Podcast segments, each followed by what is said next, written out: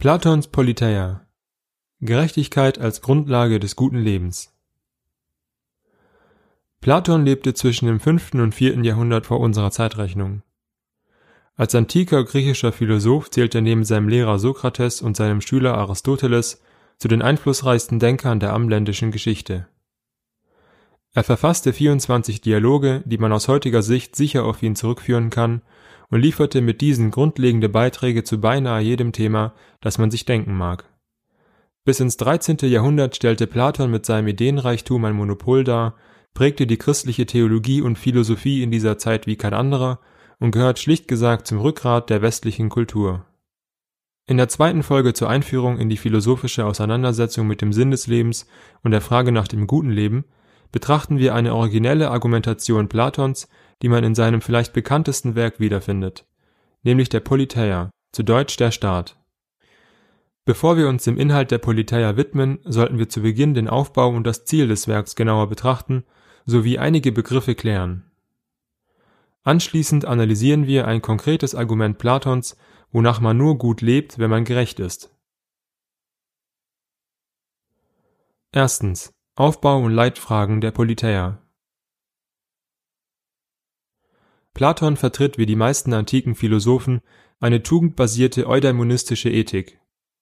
Dieser Auffassung zufolge besteht Glück oder besser gesagt das gute Leben darin, unsere menschliche Natur vollkommen zu verwirklichen, was zugleich der Verwirklichung ethischer Tugenden entspricht.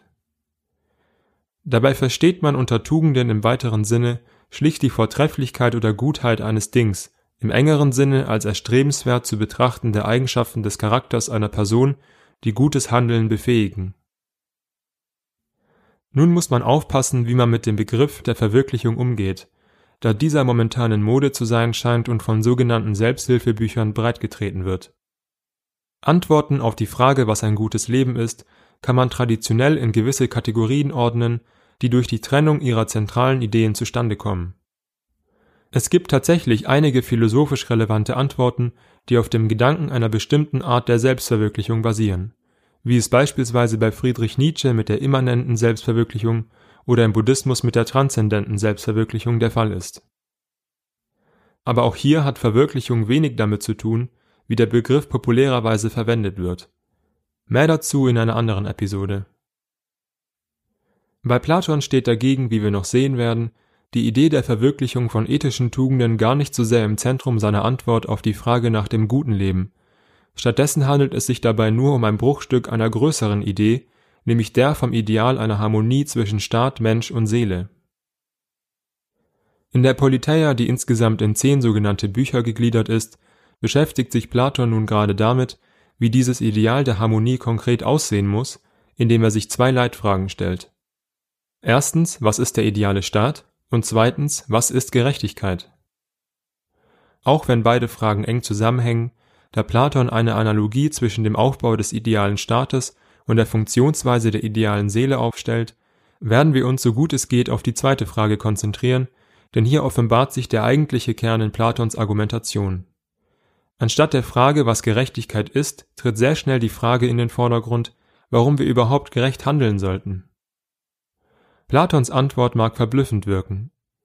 Er argumentiert dafür, dass gerecht zu sein an sich gut ist und zudem notwendig, um ein maximal gutes Leben führen zu können.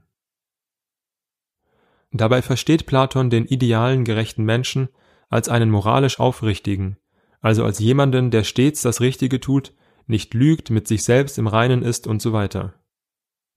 Im Verlauf der Politeia präsentiert Platon verschiedene Dialogpartner, die seine anfangs geschilderte Ansicht herausfordern, dass gerechtes Handeln an sich gut ist, indem sie dafür argumentieren, Gerechtigkeit, so wie Platon sie versteht, sei in der Regel nicht gut für einen Menschen. Stattdessen sei das gut, was auf direkte Weise glücklicher macht oder einem selbst Vorteile verschafft. Ein wichtiger Bestandteil der Politeia ist demnach, die Einwände der Dialogpartner zu widerlegen und sie davon zu überzeugen, dass Gerechtigkeit an sich gut, erstrebenswert und zugleich notwendig für ein gutes Leben ist. Diese Aufgabe beinhaltet unter anderem zu zeigen, dass ein gutes Leben nicht daraus bestehen kann, alles zu bekommen, was man möchte, wann immer man es möchte. Anders gesagt, Platon muss unter anderem zeigen, dass ein gutes Leben nicht aus Spaß, Lust, Bequemlichkeit und Genuss bestehen kann, sondern dass diese Aspekte nur eine untergeordnete Rolle spielen. Zweitens. Einige Anmerkungen zu Begrifflichkeiten. In der Politeia kommen einige Begriffe vor, die im Vorfeld möglicherweise nicht verständlich sind. Aus diesem Grund sollten wir eine Auswahl der wichtigsten Begriffe kurz genauer betrachten. Ein fundamentaler Begriff nicht nur für Platon, sondern für die gesamte antike Tugendethik ist der des Ergon. Das Ergon ist die Tätigkeit oder Funktion eines Dings, besser gesagt einer Entität, die, Zitat, es entweder allein oder besser als alle anderen verrichtet. Zitat Ende. So ist beispielsweise das Ergon eines Messers zu schneiden, und obwohl man mit allen erdenklichen Dingen vielleicht auch schneiden könnte, etwa einem scharfen Stein, macht es das Messer doch am besten. So die Idee. Dem Begriff des Ergon liegen, wie man es aus diesem einfachen Beispiel bereits ablesen kann, zwei wichtige Annahmen zugrunde. Erstens ein Essentialismus und zweitens ein Perfektionismus. Der Essentialismus besagt, dass jede Entität notwendige Eigenschaften besitzt, die sie von anderen Entitäten abgrenzbar macht. Der Perfektionismus besagt, dass es graduelle Abstufungen der Güte bezüglich der Erfüllung des Ergon gibt. Anders formuliert, damit irgendein Ding X genau dieses Ding X ist, muss es die Merkmale erfüllen, die es zu X machen, und je besser es diese Merkmale erfüllt, desto besser erfüllt es das Ergon von x. An einem einfachen Beispiel betrachtet würde dies wie folgt aussehen. Damit irgendein Ding, ein Messer, ein Stuhl oder sonst etwas sein kann, muss dieses Ding die Eigenschaften besitzen, die ein Messer, ein Stuhl etc. jeweils hat. Dieses Besitzen essentieller Eigenschaften ist jedoch nicht binär zu verstehen. Ein Ding ist nicht entweder ein Stuhl oder kein Stuhl, ein Messer oder kein Messer und so weiter. Es kommt darauf an, wie gut es die jeweiligen Eigenschaften erfüllt und dementsprechend kann es ein besseres Exemplar einer bestimmten Art sein oder nicht. Die Annahme des Perfektionismus führt zu einem weiteren fundamentalen Begriff, der bereits mehrmals gefallen ist, nämlich den der Tugend. Ich habe diesen bereits zu Beginn kurz ausgeführt, aber da er so wichtig für unsere Thematik ist, wiederhole ich mich an dieser Stelle. Tugenden im weiteren Sinne bezeichnen die Vortrefflichkeit oder Gutheit eines Dings und stehen damit eng mit der Annahme des Perfektionismus in Kontakt. Denn je besser ein Ding X sein Ergon, also seine spezifische Tätigkeit erfüllt, desto besser prägt es seine spezifische Tugend aus. In Bezug auf den Menschen bezeichnen wir mit Tugenden erstrebenswerte Eigenschaften des Charakters einer Person, die letztlich gutes Handeln befähigen und eine maximale gute Lebensführung ermöglichen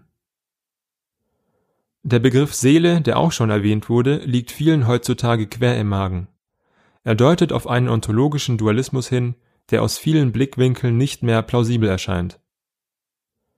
Platon vertrat bekanntlich einen Dualismus zwischen den Ideen und den Sinnesobjekten und argumentierte für die Unsterblichkeit der Seele.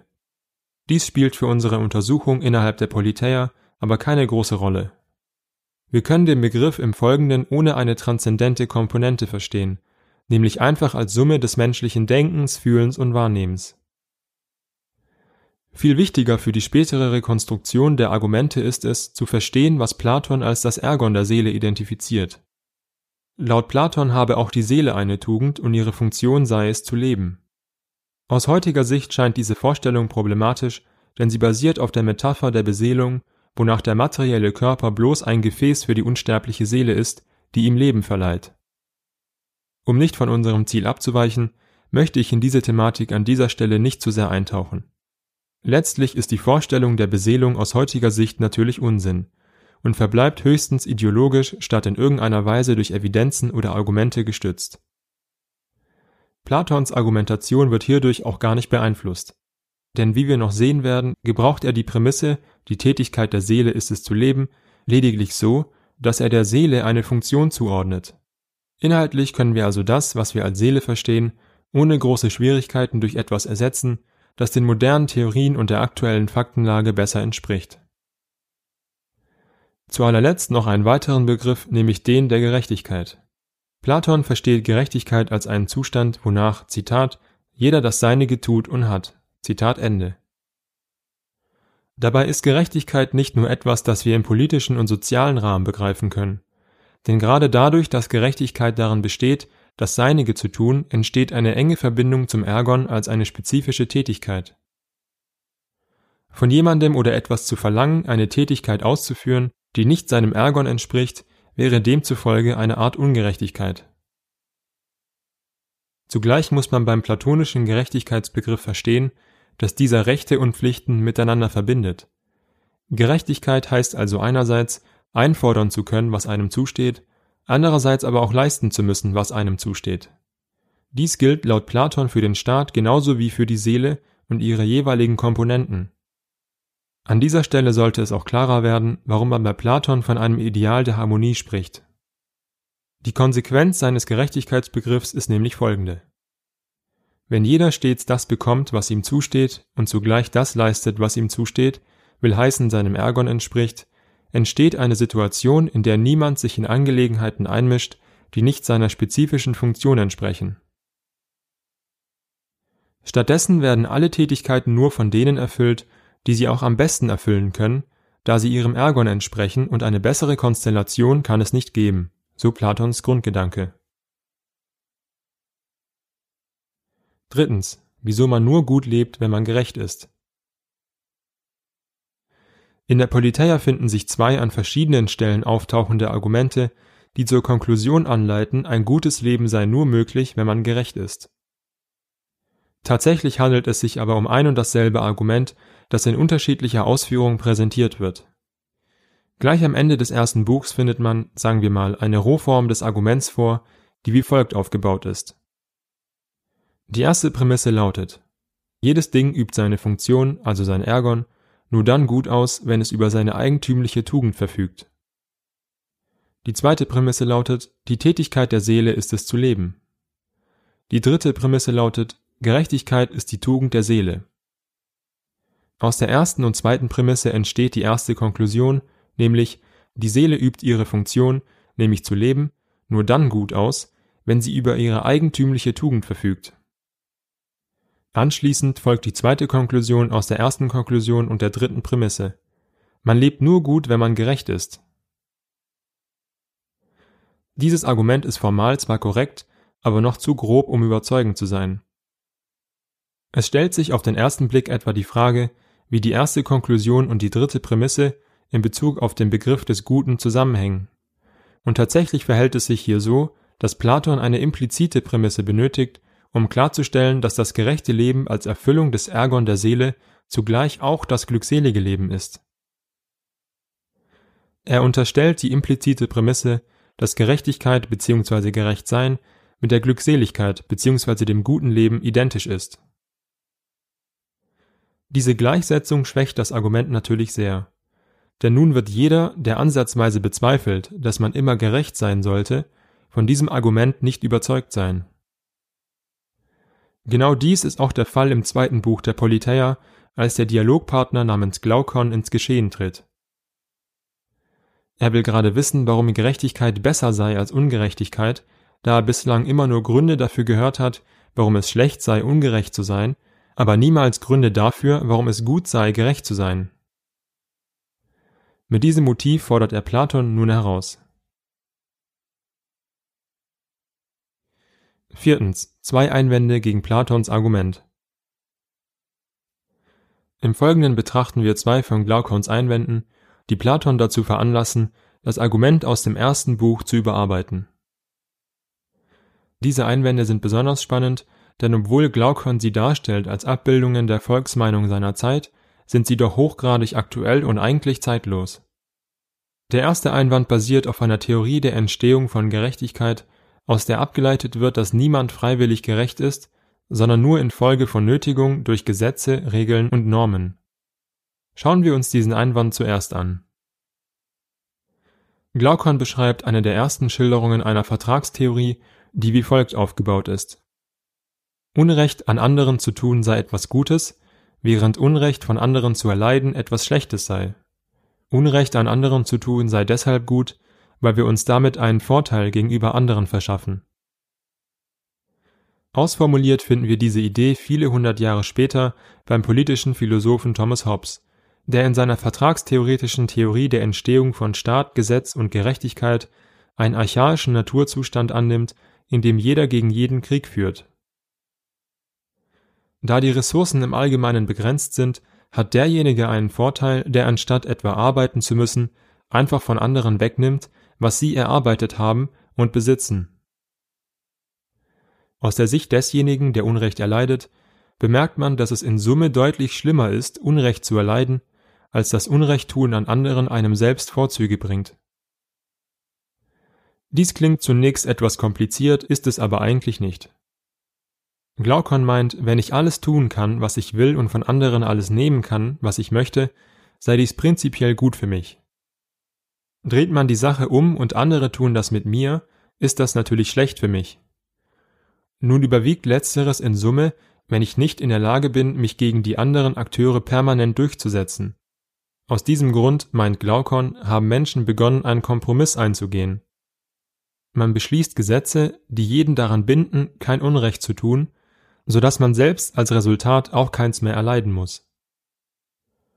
Gerechtigkeit sei somit nicht etwas, das Menschen verfolgen, weil es an sich etwas Gutes ist, stattdessen vielmehr, weil man dem Unrecht erleiden entgehen möchte. Dies hat laut Glaukon zur Konsequenz, dass niemand gerecht handeln würde, wenn er es sich leisten könnte, darauf zu verzichten. An dieser Stelle kommt der berühmte Mythos des Hirten Giges ins Spiel. Dieser fand einen Ring, der ihn beim Aufsetzen unsichtbar machte. Als Giges dies realisierte, ermordete er den lydischen König, um seine Rolle einzunehmen. Glaukon ist sich sicher, dass, Zitat, wenn es nun zwei solcher Ringe gäbe und den einen der Gerechte sich ansteckte, den anderen der Ungerechte, so wäre wohl keiner von so einer ehernen Festigkeit, dass er bei der Gerechtigkeit bliebe und es über sich gewänne, zu handeln wie ein Gott unter den Menschen. Zitat Ende. So viel zum ersten Einwand. Der zweite Einwand Glaukons stellt ein Gedankenexperiment dar, das unsere Intuition bezüglich der Beziehung zwischen einem gerechten bzw. einem ungerechten Leben und der damit verbundenen Glückseligkeit herausfordert. Damit wendet er sich gegen die implizite Prämisse aus dem ersten Argument Platons. Stellen wir uns zwei Menschen vor, einen maximal gerechten und einen maximal ungerechten. Der maximal gerechte Mensch ist jemand, der ausgezeichnet ist in dem, was er tut, seine Grenzen kennt, niemandem Unrecht tut und keine Fehler begeht. Und sollte dies doch einmal geschehen, dann korrigiert er ihn sofort. Der maximal ungerechte Mensch ist in erster Linie jemand, der so geschickt daran ist, ungerecht zu sein, dass es niemand bemerkt. Seine manipulative Art führt ihn dazu, vollkommen ungerecht zu sein, aber für jeden vollkommen gerecht zu erscheinen. Bei maximal gerechten Menschen, der deshalb gerecht ist, weil er meint, es sei an sich etwas Gutes, muss man nach Glaukon den Schein der Gerechtigkeit komplett entfernen. Das heißt, der maximal gerechte Mensch ist zwar vollkommen gerecht, darf auf andere jedoch nicht so wirken. Dies sei aus zwei Gründen notwendig. Erstens spielt es für den maximal gerechten Menschen ohnehin keine Rolle, ob er auf andere gerecht wirkt, da er Gerechtigkeit als ein eigenständiges Gut verfolgt. Zweitens muss man nach Glaukon aber sicherstellen, dass der Schein der Gerechtigkeit, der mit Ehre und Wohlwollen verbunden ist, nicht der eigentliche Grund für den maximal gerechten Menschen ist, gerecht zu sein. Was würde mit ihm nun geschehen, wenn er den Schein maximaler Ungerechtigkeit erfährt obwohl er doch in seinem Handeln vollkommen gerecht ist. Würde er aufgrund der Verleumdung, die er erfährt, aufhören, gerecht sein zu wollen? Für Glaukon spielt dies keine Rolle. Ihn interessiert nur, wer in Summe ein glücklicheres Leben führen würde. Der maximal gerechte Mensch, den jeder jedoch nur als ungerecht wahrnimmt, oder der maximal ungerechte Mensch, der jeden täuscht, dass er vollkommen gerecht ist und deshalb alles haben kann, ohne irgendwelche Folgen fürchten zu müssen. Glaukons Antwort ist klar. Natürlich leitet er zur Intuition an, der maximal ungerechte Mensch sei weitaus glücklicher als der maximal gerechte. Fünftens. Verbesserung des Arguments. Kommen wir nun zur ausgearbeiteten Formulierung des Arguments, warum ein gutes Leben nur ein gerechtes Leben sein kann. Dieses unterscheidet sich von der ersten Fassung im Wesentlichen dadurch, dass Platon eine deutlich stärkere Begründung dafür liefert, warum Gerechtigkeit die Tugend der Seele ist und allein hierdurch eine plausible Verbindung zwischen Glückseligkeit und Gerechtigkeit herstellen kann. Es ist sinnvoll, zunächst Platons Stärkung der Prämisse, dass Gerechtigkeit die Tugend der Seele ist, separat zu betrachten und erst danach den Bezug zum ersten Argument herzustellen. Warum also ist Gerechtigkeit die Tugend der Seele? Dies liegt Platon zufolge in der Tatsache begründet, dass die Seele aus Teilen besteht, die am besten ihre jeweilige Funktion erfüllen, wenn jeder Teil das Seinige tut. Wir bemerken, dass die Definition der Gerechtigkeit als Zustand, in dem jeder das Seinige tut und hat, hier bereits eingebaut ist und das scheint auch plausibel. Denn wenn wir uns irgendein beliebiges System vorstellen, das aus verschiedenen Teilen besteht, so scheint es für die Funktionsweise dieses Systems immer am besten zu sein, wenn jeder Teil nur die Aufgabe ausführt, die ihm auch zugedacht ist. Demzufolge kann die Seele ihre Funktion nur dann gut ausführen, wenn jeder ihrer Teile das Seinige tut, das heißt, wenn sie gerecht ist. Doch warum muss die Seele aus Teilen bestehen? Platon argumentiert hierfür in einem eigenständigen und komplizierten Argument, das in etwa wie folgt lautet. Es ist recht unkontrovers zu sagen, dass Leben aus teils widersprüchlichen Tätigkeiten besteht, so etwa aus der Tätigkeit zu essen und seinem Gegenteil, also mit dem Essen aufzuhören. Nun verhält es sich offensichtlich so, dass ein und dasselbe Ding zur selben Zeit nicht eine Tätigkeit und ihr Gegenteil ausführen kann. Wenn man beispielsweise durstig ist, sich aber davon abhält zu trinken, so kann das anhand dieser Überlegung nur dafür sprechen, dass die Seele mindestens zwei Teile hat. Der eine hat mit Begehren zu tun, der andere mit Kontrolle. Denn nur so kann die Seele sich in einem Zustand befinden, in dem man durstig ist und sich gleichzeitig davon abhält zu trinken. Auf den dritten Teil der Seele kommt Platon mit derselben Argumentation. Es gibt den widersprüchlichen Zustand der Seele, der beispielsweise dann entsteht, wenn man zu Unrecht eine Strafe erdulden muss. Man weiß, dass man die Strafe nicht erdulden sollte, erfährt den Schmerz der Strafe aber dennoch. Die natürliche Reaktion ist Zorn, der in uns anwächst, aber nicht entstehen würde, wenn wir wissen, dass die Strafe gerecht ist. Dies leitet Platon dazu an, vom dritten Seelenteil als den Muthaften zu sprechen. In Summe kommen wir so zu den folgenden drei Seelenteilen. Erstens der Begehrende, zweitens der Muthafte und drittens der Vernünftige, die jeweils ihre eigene Funktion besitzen. Nun haben wir alles beisammen, um das erste Argument in seiner Endfassung präsentieren zu können. Es lautet wie folgt. Die Seele besteht aus Teilen. Alles, was aus Teilen besteht, übt seine Funktion genau dann gut aus, wenn jeder Teil nur das Seinige tut. Gerechtigkeit bedeutet, dass jeder das Seinige tut und hat. Die Seele übt ihre Funktion folglich genau dann gut aus, wenn sie gerecht ist. Über den Begriff des Ergon kommen wir zu folgender Prämisse. Jedes Ding übt seine Funktion nur dann gut aus, wenn es über seine eigentümliche Tugend verfügt. Da die Funktion der Seele daran besteht, zu leben, kann man also nur gut leben, wenn sie gerecht ist. Klarerweise verhält es sich so, dass derjenige, der gut lebt, auch glücklich ist. Auf diese Weise kommt man zur Konklusion, dass derjenige, der gerecht lebt, auch glücklich ist. Sechstens. Fazit. Platon ist einer der wichtigsten Bezugspunkte westlicher Philosophie. Ohne ihn kann man keine Untersuchung ethischer Theorien durchführen, selbst dann, wenn man kein Platoniker ist. Dies liegt schlicht daran, weil Platon das philosophische Denken der westlichen Tradition noch bis heute beeinflusst.